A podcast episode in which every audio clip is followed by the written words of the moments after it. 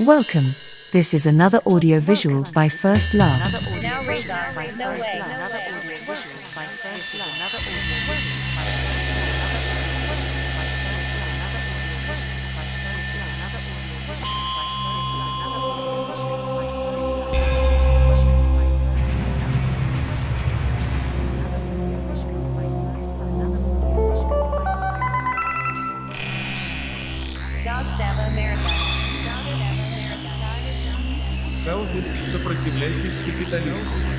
Revolution is a word related to political propaganda or publicity, and perfection is an unattainable goal.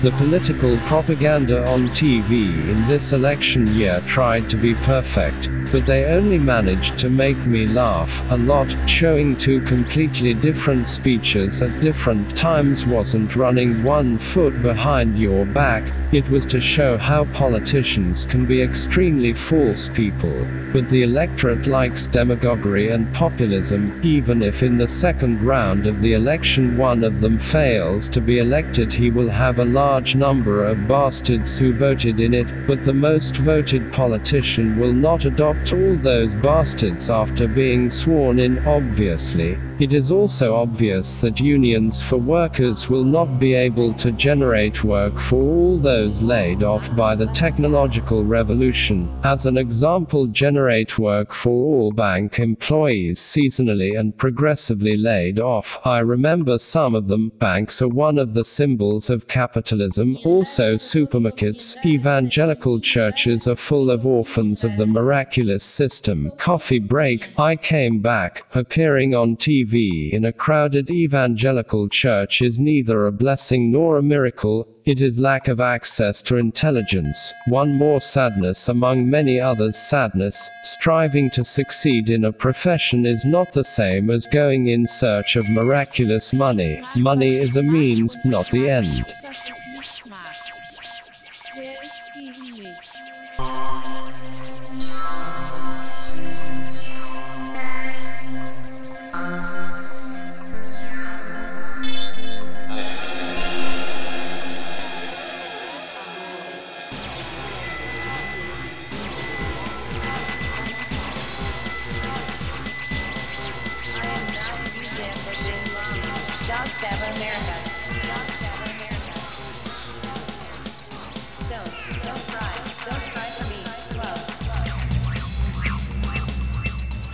Podcasts by First Last, an economical podcaster.